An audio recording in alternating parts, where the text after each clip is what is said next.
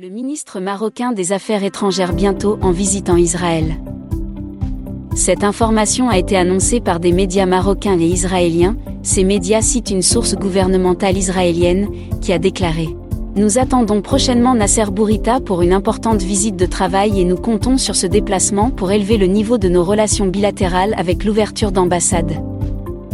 Ainsi, pour cette visite les bureaux de liaison actuellement en vigueur seront remplacés.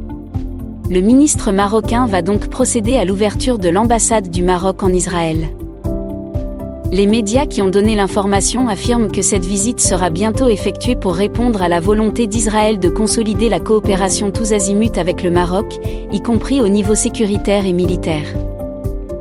La coopération constitue l'objectif principal de l'accord d'Abraham signé en décembre 2020 entre le Maroc, les États-Unis et Israël. A affirmé la source israélienne.